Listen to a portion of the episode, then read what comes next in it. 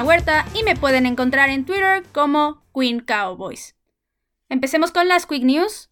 La primera de ellas es que Dak Prescott fue nombrado jugador ofensivo de la semana de la NFC por haber vencido un déficit de 20 puntos y haber liderado a los Cowboys a una victoria, aparte de obviamente los impresionantes números que tuvo en el partido contra los Falcons. La segunda noticia es que el cornerback Shidobi Agusi estará fuera varias semanas por una lesión en el tendón de la corva, lo que significa que el equipo va a perder a uno de sus cornerbacks titulares. Y la última noticia del día de hoy es que el cornerback Trevon Dix no practicó el miércoles por una lesión en el hombro, pero a pesar de que todavía no se sabe la gravedad del asunto, sí entrenó el jueves. Y el head coach Mike McCarthy dijo que lo más seguro es que sí esté presente en el partido del domingo. Y esas fueron todas las noticias rápidas, así que vamos a empezar con el tema de hoy. Inicia la semana 3 y con dos jornadas completas de NFL, los favoritos para clasificar a la postemporada van apareciendo y los equipos que tendrán una temporada perdedora también se empiezan a hacer notar. Pero en el caso de los Cowboys, sigue siendo un misterio si son realmente contendientes para competir en los playoffs o si la temporada será muy complicada para ellos. Y la semana 3 cae como anillo al dedo porque este partido puede ayudarnos a responder esta cuestión. Esta semana, los Cowboys se enfrentarán a un desafío realmente complicado y es un partido que va a dejar muy claro en qué nivel se encuentra el equipo en comparación con los rivales más fuertes de la NFL al momento.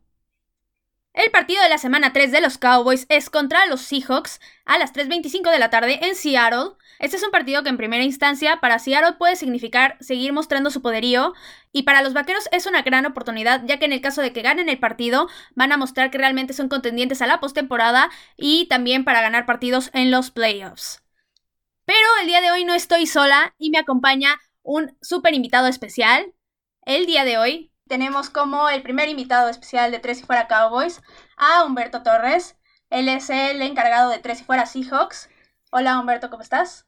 ¿Qué tal Mariana? Qué gusto saludarte. De igual manera agradecerte la invitación. Me está acompañando para hacer un análisis de lo que, eh, de lo que sucederá el domingo. El domingo que va a ser un partido que creo va a ser de los mejores en toda la jornada. Grandes partidos que hay para esta semana número 3, pero creo que el de Cowboys contra Seattle, por lo que hemos visto en estas primeras dos semanas, va a ser tremendo.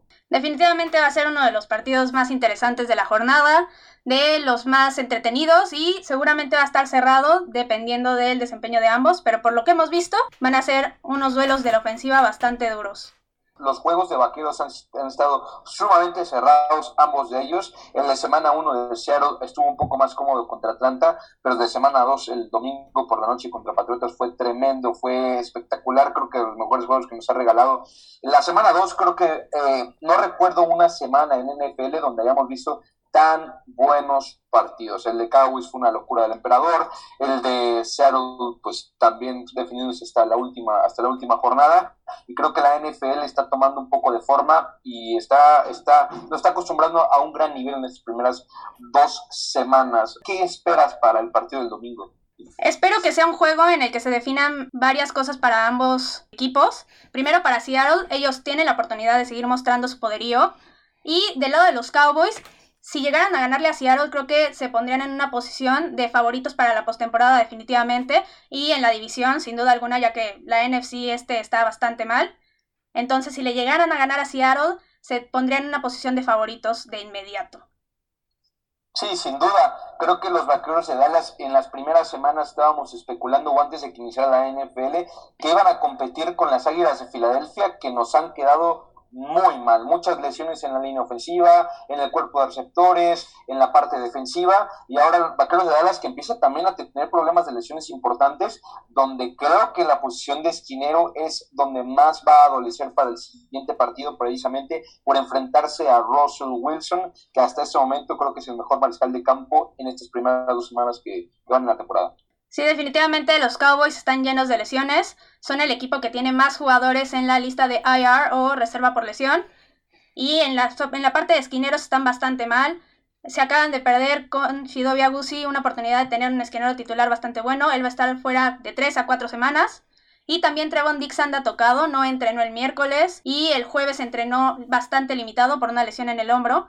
Entonces, enfrentarse a lo que es Russell Wilson, que concuerdo contigo, es el mejor coreback que hay ahorita en la liga. Contando a Mahomes, no tengo ninguna duda de lo bueno que es Russell Wilson en todas las áreas. Es muy bueno con la movilidad, muy preciso lanzando pases. y definitivamente su experiencia ya le ayuda muchísimo y nadie está cerca de él ahorita, ni siquiera Mahomes, como dije. Y tiene un gran equipo detrás de receptores. Está con DK Metcalf y Tyler Lockett, dos receptores que son muy hábiles corriendo rutas y que pueden generar espacio en cualquier momento al corner que sea, al safety que sea, y que pueden causar muchísimo daño en el perímetro de los vaqueros, sobre todo con todas las lesiones que tienen y también porque no tienen un grupo de safeties bueno. Realmente los safeties de los vaqueros han dejado muy mal en las primeras dos semanas, no han hecho nada bien su trabajo y si los vaqueros quieren detener a Russell Wilson y a Seattle, tienen que atacar por esa parte, porque si no va a ser un festín de pases largos y un festín de touchdowns de parte de Russell Wilson. Sí, de acuerdo, como bien menciona Chidobe Agusi, está fuera para el partido. Anthony Brown, que es otro de los corners titulares, también está fuera. Y Trevor Diggs, que es, eh, es quizás de lo más rescatable dentro de este perímetro de Dallas, tiene una lesión en el hombro, lo cual todavía hasta este momento es probable, eh, está cuestionable, me parece, en la lista de lesionados para el partido del domingo, que tiene muchas armas el, equipo de Seattle hablando, hablando en cuanto a juego aéreo. que Metcalf, que se dio un festín con el mejor corner de toda la liga. Stephon Gilmore, eh, está Tyler Lockett, que también ha tenido una historia bastante buena con Russell Wilson, han tenido una cuestión desde que entró a la liga. Y Russell Wilson ya con toda la experiencia después de entrar en el draft del 2012, me parece que está en su etapa más madura, en su mejor etapa también atlética como coreback, y que lo más importante es que no se lesiona. Así que creo que la clave de Dallas va a pasar no tanto en el perímetro, sino que le pueda meter presión muy temprano a Russell Wilson. Ahí va a estar la clave de Dallas, porque creo y doy prácticamente una, palomita para hacerlo en ese, en ese rubro. Sí, definitivamente un hombre que creo que va a ser muy importante para los vaqueros y para que puedan meter esa presión que dices en Russell Wilson va a ser Aldon Smith. Él, desde mi punto de vista, ha sido el mejor liniero defensivo hasta el momento de los Cowboys. De Marcos Doren se ha quedado muy, muy atrás, no ha logrado ni una captura y realmente no ha lucido y no ha desquitado ese sueldo tan grande que tiene. Pero Aldon Smith me ha impresionado bastante con su regreso. Llevaba muchos años sin jugar un partido de la NFL y hasta ahorita lo ha hecho bastante bien. Ha mejorado de semana a semana y ya consiguió su primera captura. Entonces creo que este es un gran partido para que pueda mostrar esas habilidades que todavía tiene y para que pueda capturar en algunas ocasiones o en alguna ocasión a Russell Wilson y que le metan esa presión que definitivamente va a ser clave para que la defensiva de los vaqueros pueda detener a Seattle. Y sobre todo porque realmente en el partido de la semana 1 y en la semana 2 no hemos visto que los vaqueros tengan esa presión hacia el coreback. Con Atlanta nunca lo vimos. Realmente Matt Ryan lanzó muy cómodo todo el partido. Y con Jared Goff lo vimos en una jugada y se logró una intercepción, pero ya no se volvió a ver. Entonces, Mike Nodan, el defensive coordinator de los Vaqueros de Dallas, tiene que hacer un cambio ahí y empezar a atacar más a los corebacks, porque si no va a estar muy difícil para ellos y van a sufrir muchísimo. Ahora, también la lista de lesionados en el equipo de Seattle es un poco vasta y, quizás no tan grave el caso de Seattle como, en Vaqueros de Dallas, pero el tackle izquierdo, el tackle izquierdo Dwayne Brown, el tackle izquierdo titular, está tocado. Las, creo que lo, mejor que hay en, la defensiva de Dallas son precisamente las alas defensivas. Como bien mencionas, de Marcus Lawrence no ha tenido un inicio, un inicio como todo mundo esperaría, un jugador de su calidad y que está cobrando el sueldo tan grande que está que, que, tiene que tiene Lawrence. Y por el otro lado las sorpresas también para mí de, de, toda la NFL incluso ya lo pongo temprano es muy temprano entiendo pero como como candidato a comeback player of the year que podría ser junto a Cam Newton me parece que Aldon Smith puede estar parado cinco años ha tenido un regreso espectacular. Tomando en cuenta que Dwayne Brown está tocado, que quizás no juegue para el partido del domingo, y en, el ataque derecho tienes a Brandon Shell, que es un jugador con, unas, con, limita, con ciertas limitaciones, se había exhibido contra Grady Jarrett en la, en la semana 1 contra Atlanta, creo que ahí va a pasar la problemática junto a Shell. Ahora, nos vamos del otro lado, en la parte ofensiva de Dallas, que bueno, tienes a Siki Elliott, que es uno de los mejores corredores de la liga, Todavía la línea ofensiva no me parece que es la élite que nos estaba acostumbrando hace algunos años, pero creo que sigue siendo una buena línea ofensiva, mientras que la línea defensiva de Seattle ha tenido muchos problemas. Ha tenido únicamente tres capturas, pero dos de ellas fueron del safety Jamal Adams, solamente una de parte de, parte de un liniero defensivo, Benson Mayowa. Sí, la parte más poderosa de los vaqueros es la ofensiva. Sí, que Elliott es el mejor jugador de los vaqueros desde mi punto de vista y definitivamente a cualquier equipo le puede hacer daño. Es un corredor que puede darte 100 yardas contra el rival que sea. Y creo que de parte de Seattle creo que es la parte más difícil que van a tener que cubrir.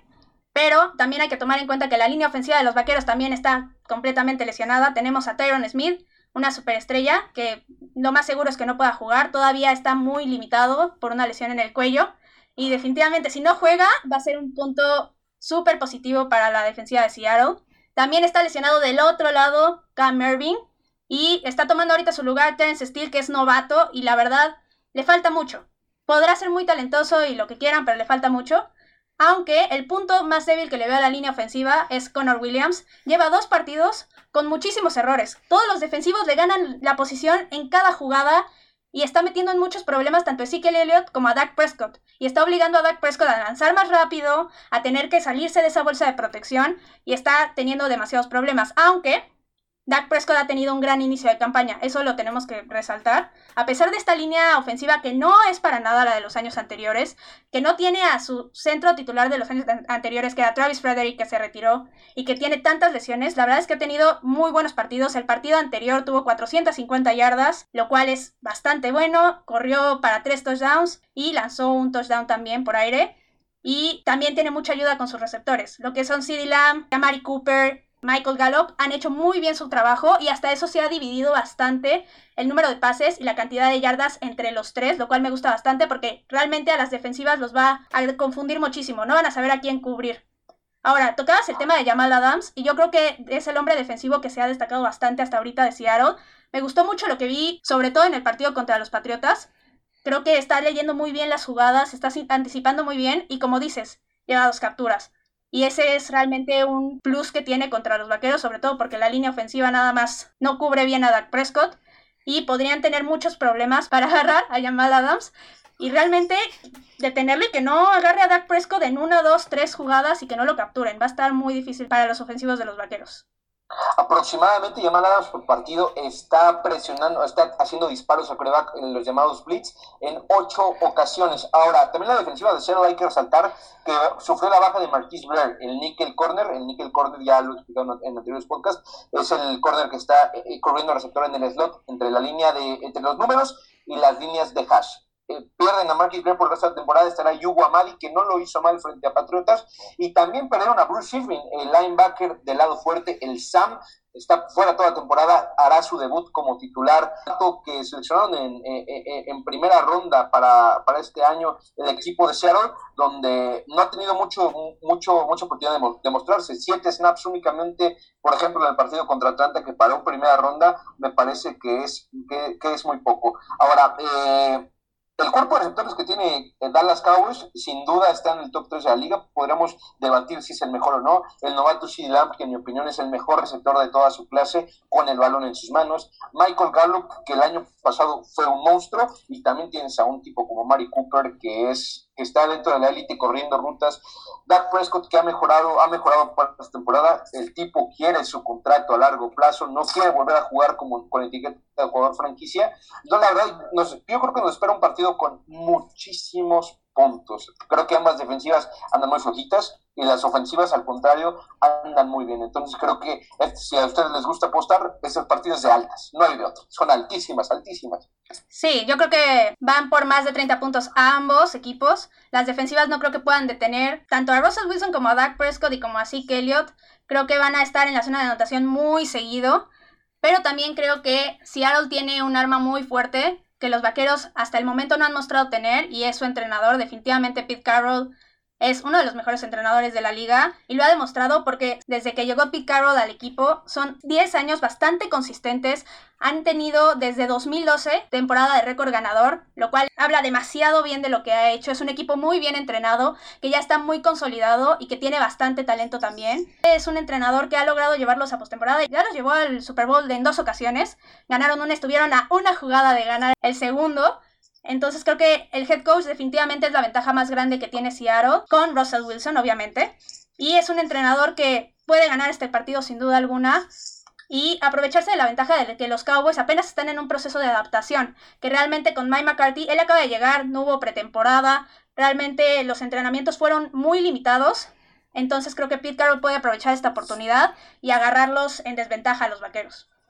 De acuerdo, tocas un tema fundamental. Mike McCarthy, que llega para esta temporada, no hubo OTAs, no hubo pretemporada, y esto es algo que vemos que les ha costado mucho a casi todos los equipos que tienen algún mariscal de campo nuevo o al, o al head coach nuevo, que tengan un sistema completamente eh, diferente. Creo que eh, eh, la ventaja de Vaqueros es que el coordinador ofensivo se mantuvo y no veo mucha diferencia en el manejo de jugadas o en el tipo de jugadas a lo que vimos el año pasado. Es prácticamente el mismo esquema que ha venido trabajando Dak Prescott durante toda, toda su carrera. Ahora, en la parte del coacheo, también en el caso de Seattle, Brian Schottenheimer, el coordinador ofensivo, que por fin eh, le hizo caso a los aficionados de Seattle y que está dejando que Russell Wilson tire en primera y segunda oportunidad. Russell Wilson, recordemos que desde el 2017 es el equipo que menos pasa en el primer cuarto caso contrario a lo que ha sucedido estas primeras dos semanas, tanto en primer, eh, en primero segundo down, son un equipo mucho más pasador. Entonces,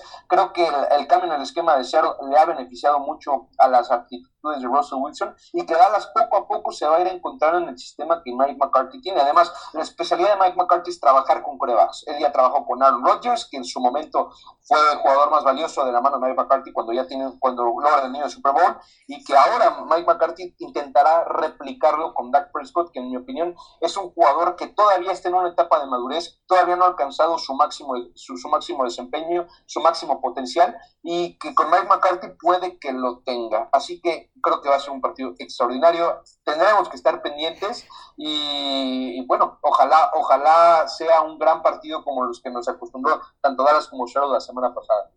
Sí, definitivamente ese esquema que tú mencionas que está aplicando ahora en la ofensiva de ser mucho más pasadora en Seattle, les está rindiendo muchísimos frutos. Se ha anotado, han anotado muchísimos puntos los últimos dos partidos y con pases muy buenos, tanto a DK Metcalf como a Tyler Lockett, tanto a Chris Carson también lo vimos en el partido anterior.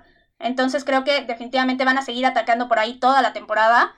Y hablando ahora de lo que se va a aplicar con los vaqueros, Mike McCarthy sí va a transformar esa ofensiva le va a dar mucho más chance a Dak Prescott de seguir lanzando y de desarrollar todo su potencial, que como dices apenas está en proceso de maduración, estoy completamente de acuerdo.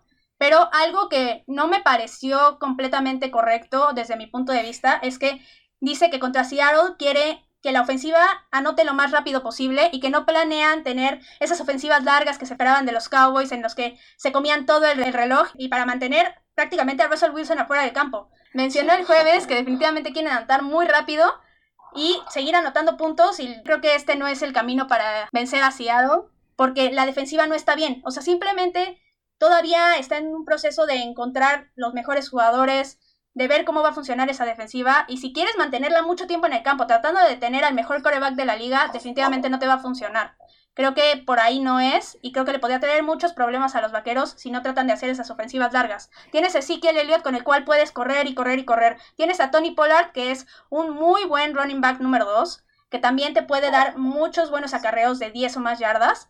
Pero no, creo que Mike McCarthy al parecer quiere darse por ese lado pasador y tener grandes jugadas con sus tres receptores. Sí, de acuerdo. La verdad es que nos espera un partido que va a sacar chispas en todos los sentidos. Y creo que también tocas un, un, punto de lo de Mike McCarthy. Mike McCarthy lo declaró en, en rueda de prensa, la verdad me extrañó me extrañó bastante porque normalmente cuando tú, eh, eh, cuando estás enfrentándote a un jugador que es de lo mejor dentro de la liga, sobre todo en la parte ofensiva, lo que menos quieres es que el tipo esté en el campo de juego. La manera de eso es controlar el reloj. Ahora, tienes a uno de los mejores corredores de la liga y no darle la pelota para poder controlar el balón, eh, perdón, controlar el reloj, me parece un tanto necio de Mike McCarthy. Quizás está solamente vendiendo humo y despistando al rival y a la larga sea lo que esté pretendiendo hacer. Pero bueno, ojalá, ojalá eh, para Seattle, evidentemente, eh, mantenga a Russell Wilson el mayor tiempo posible. Es la segunda mejor ofensiva en cuanto a puntos se refiere de absolutamente toda la liga, casi 40 puntos por partido. Entonces creo que la, la cosa no va por ahí de Mike McCarthy. Ahora, estás enfrentando a la defensiva de Seattle que por aire es la peor de la liga y Dak Prescott en este momento es el segundo mejor coreback en cuanto a yardas eh, de por pase se refiere. Insisto, estos partidos de altas y, y, veo un partido bastante cerrado, quizás una diferencia de una anotación. Algo que me llama la atención es que en, las ganas de apuesta es alrededor de 5.5 es, la, es, es el diferencial que le ponen a favor de Seattle.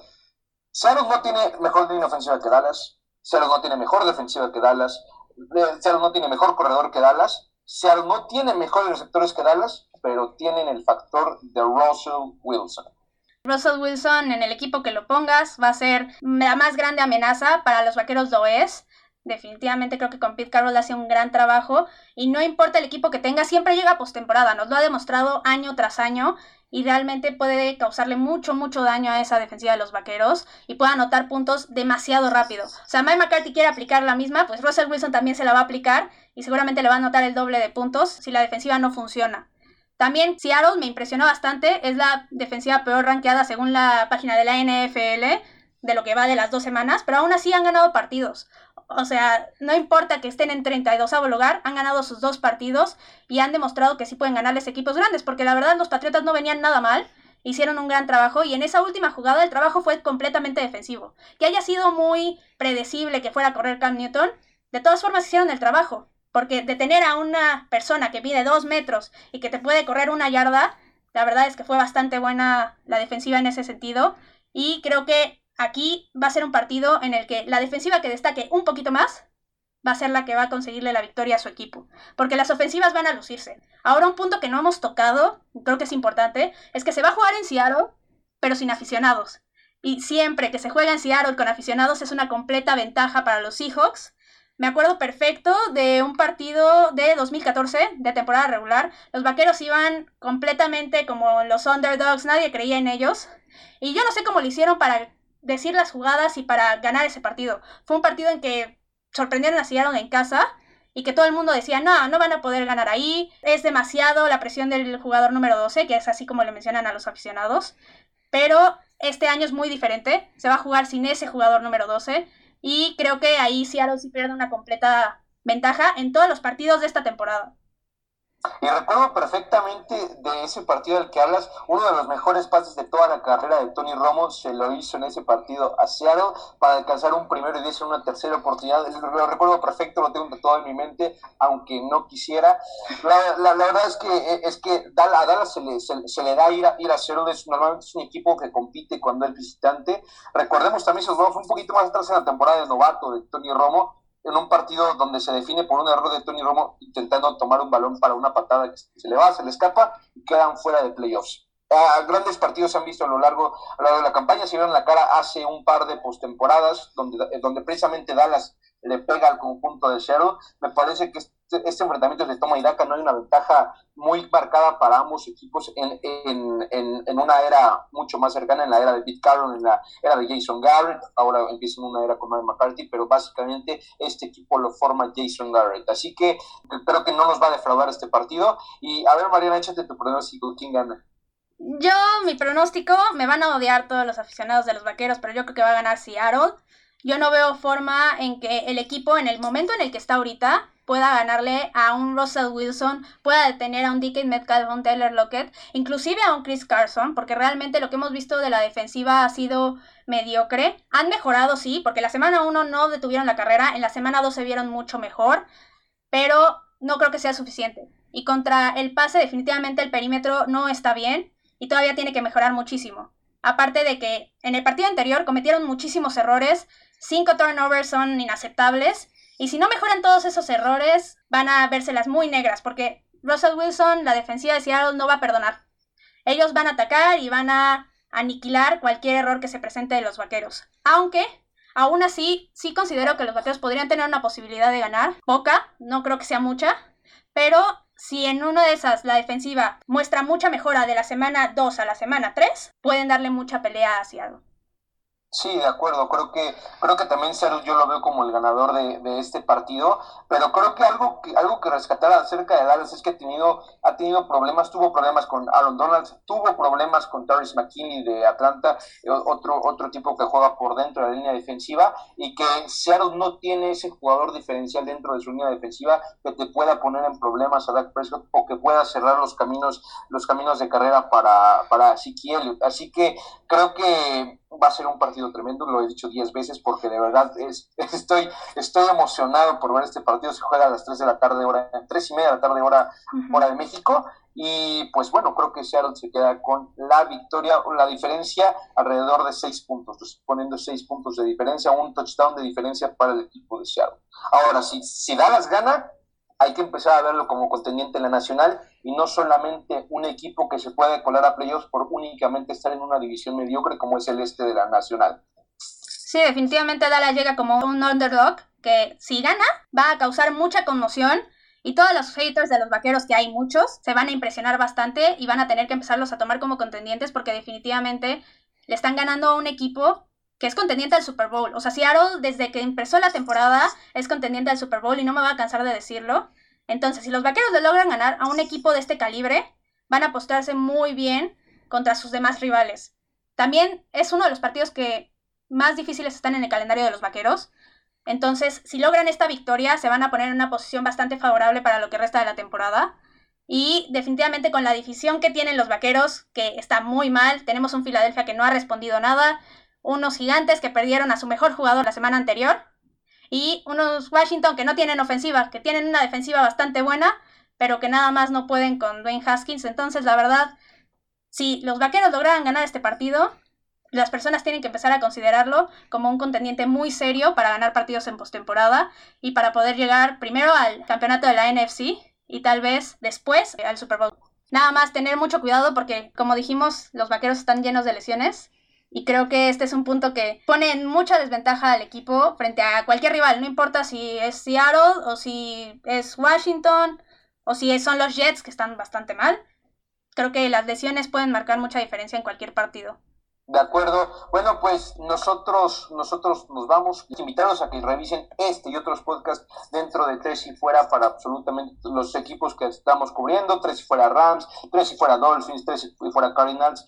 Eh, un saludo para todos los, los, los, que siguen Tres y Fuera Cowboys, que es un trabajo fenomenal el que hace, el que hace Mariana. Y pues invitarlos, aprovechando el comercial, para que también eh, revisen Tres Fuera Seahawks, que también está, está interesante. Está interesante para que sigan ah, el camino de Russell Wilson en esta temporada, el que está liderando la carrera por el MVP. Muchas gracias por el elogio. Definitivamente tú también haces muy buen trabajo con Tres y Fuera Seahawks. Son muy buenos tus episodios. Cualquiera que quiera saber mucho de este equipo, definitivamente debe ir contigo. También yo los invito a que sigan todos los podcasts de Tres y Fuera, también que se suscriban al canal de YouTube.